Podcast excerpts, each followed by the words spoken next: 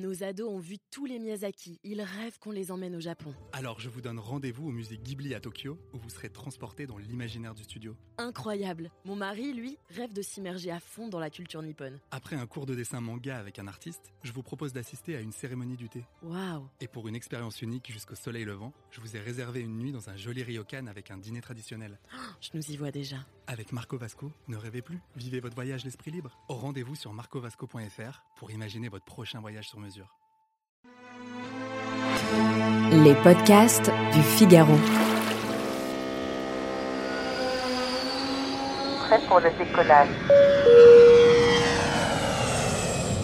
Vous venez de passer une frontière ou d'atterrir dans une destination étrangère. Vous regardez votre portable, message de votre opérateur, dépassement de forfait de 50 euros.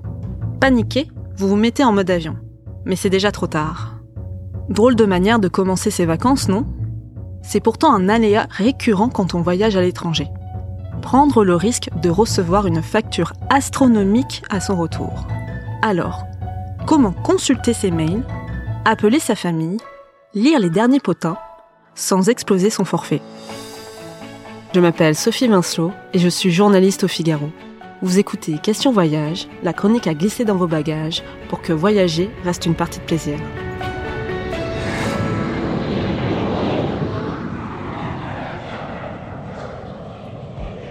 Un premier réflexe pour éviter le hors forfait, assurez-vous que vous pouvez capter gratuitement à l'étranger. Autrement dit que le coût des SMS et des appels sera minime. C'est possible de le vérifier sur le site des différents opérateurs. Si ce n'est pas compris dans votre forfait, désactivez vos données à l'étranger dans les paramètres de votre téléphone. De manière générale, Orange, Free ou SFR proposent des services à l'étranger. En effet, depuis 2017, les frais d'itinérance ou roaming, c'est-à-dire ces frais que les utilisateurs de téléphones mobiles pouvaient payer quand ils voyageaient, n'existent plus au sein de l'Union européenne. Ils sont inclus dans la plupart des forfaits. Attention tout de même, tous les forfaits ne se valent pas et certains peuvent être très limités à l'étranger, même en Europe. Hors Union européenne, l'achat d'un forfait prépayé peut s'avérer utile, surtout pour ne pas dépendre du Wi-Fi de son hôtel ou encore des Wi-Fi publics.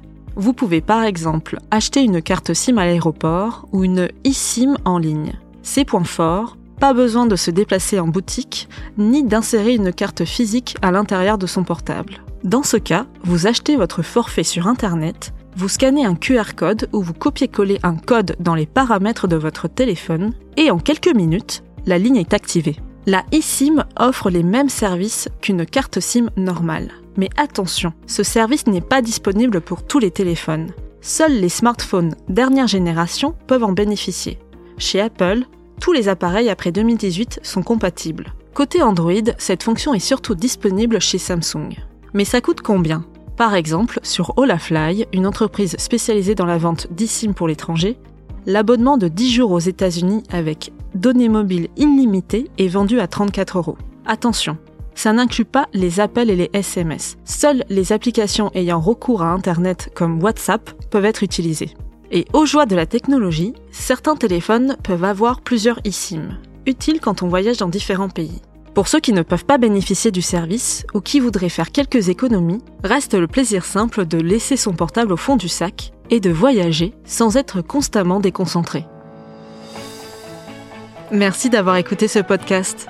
Vous pouvez nous retrouver sur le site du Figaro et sur toutes les plateformes d'écoute. À bientôt!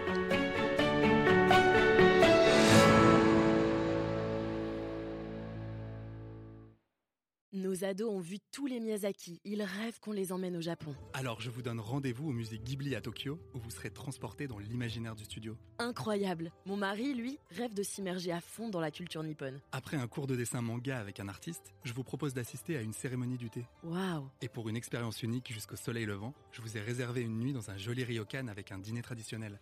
Je nous y vois déjà. Avec Marco Vasco, ne rêvez plus, vivez votre voyage l'esprit libre. Au rendez-vous sur marcovasco.fr pour imaginer votre prochain voyage sur mesure.